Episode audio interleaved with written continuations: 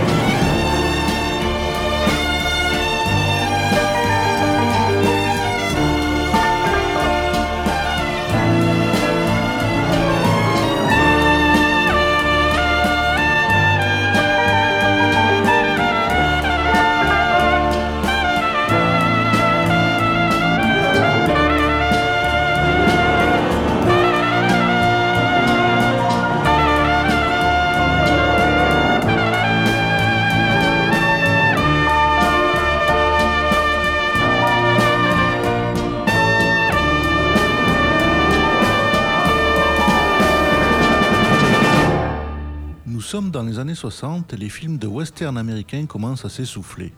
C'est alors que des réalisateurs italiens prennent le relais dans ce qui sera appelé par mépris le western spaghetti. Les scénarios, bien souvent faits d'histoires de vengeance, s'enrichissent et les personnages deviennent beaucoup plus complexes.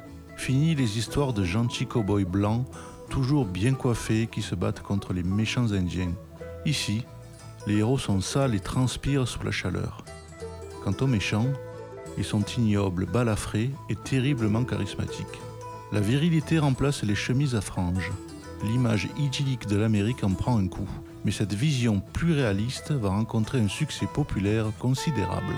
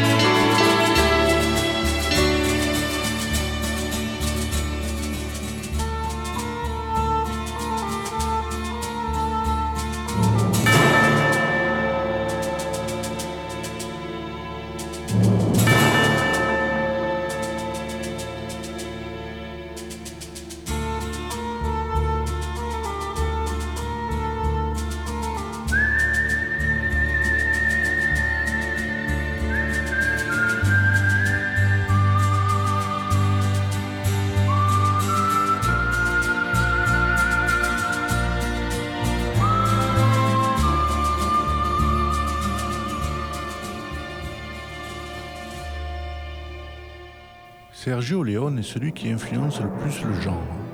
Il va radicalement changer les codes cinématographiques en donnant une place prédominante à la musique. Il recrée également des codes esthétiques en filmant gros plans des héros mal rasés, cyniques et individualistes, ou en mettant en avant des paysages imposants. Avec lui, d'autres réalisateurs italiens vont s'illustrer comme Sergio Solima, avec son dernier face-à-face au Colorado, et Sergio Corbucci, auteur de l'extraordinaire Grand Silence et du grand classique Django. Entrés dans la légende cinématographique, on les nommera les trois Sergio.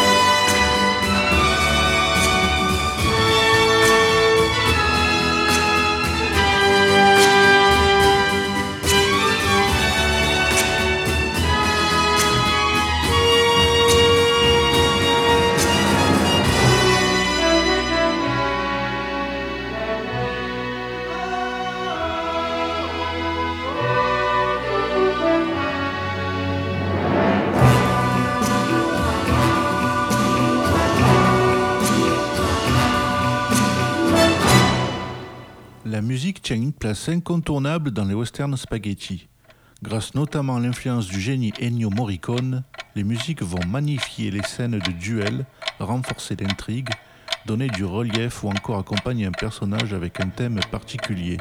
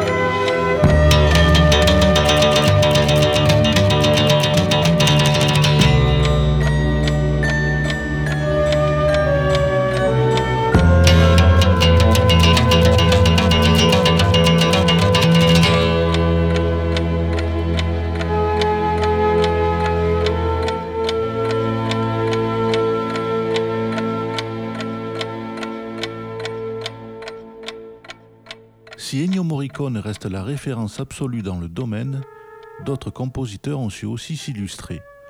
On peut citer Roberto Pregaggio, Francesco De Masi, Stelvio Cipriani ou l'incontournable Louis Bacalov, qui n'a presque rien à envier au maître.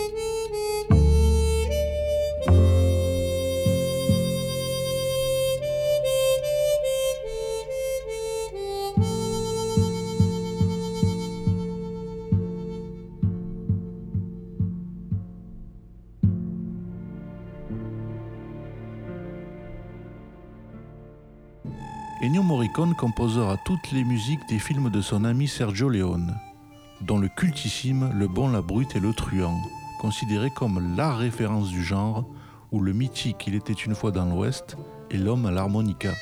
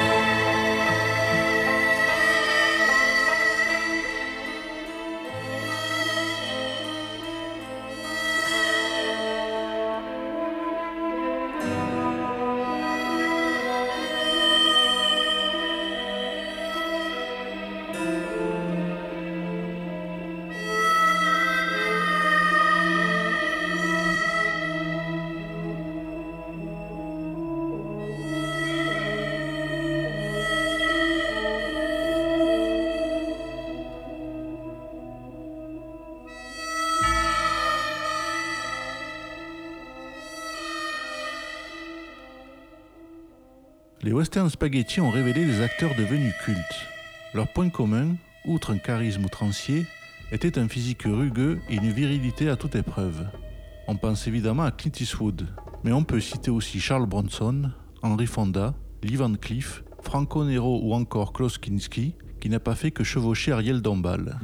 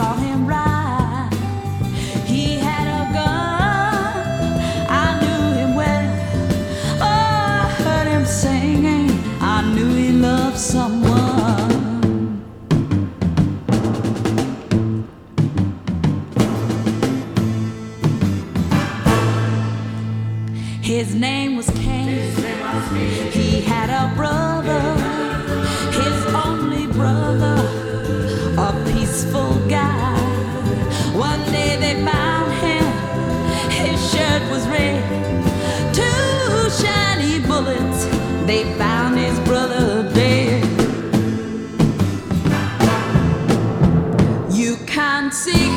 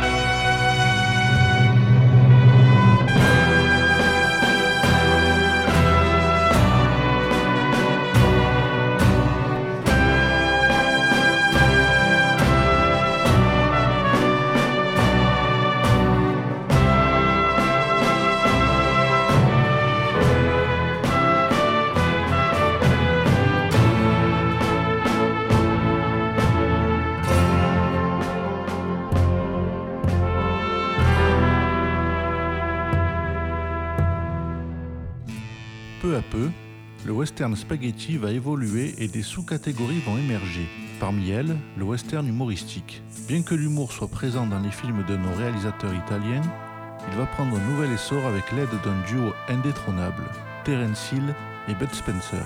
De Mon nom et personne avec le seul Terence Hill, alias Mario Girotti, à la série des Trinita, nos deux comparses vont enchaîner les films parodiques et vite devenir inséparables, à tel point que leur association est vite considérée comme un genre cinématographique à lui tout seul.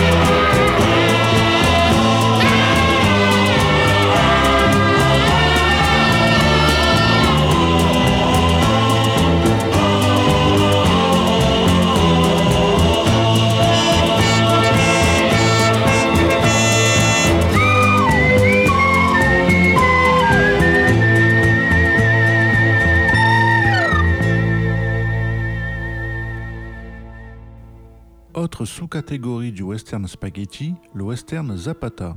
En référence à Emiliano Zapata, ce sous-genre naît avec El Chuncho de Damiano Damiani en 1966.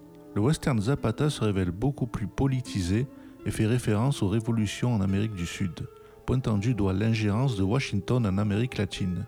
Le western Zapata connaîtra son apogée avec Il était une fois la révolution de Sergio Leone en 1971, qui sera aussi le dernier film du genre du réalisateur. Tu sais, la révolution, c'est pas une plaisanterie. La révolution La révolution, c'est pas à toi, nom de Dieu, à me parler de révolution. Je sais très bien comment ça éclate, c'est des gens qui savent lire dans les livres, qui vont voir ceux qui savent pas lire dans les livres, les pauvres gens, quoi. Et puis ces types-là leur disent, ah, ah, le moment est venu de changer tout ça.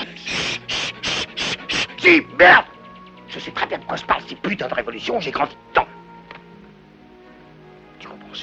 Dans les livres vont voir ceux qui ne savent pas lire dans les livres, les pauvres, et disent ici, ils font du changement, les pauvres bougres font le changement.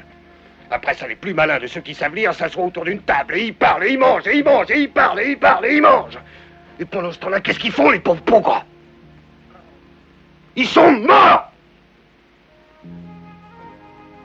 C'est ça ta révolution.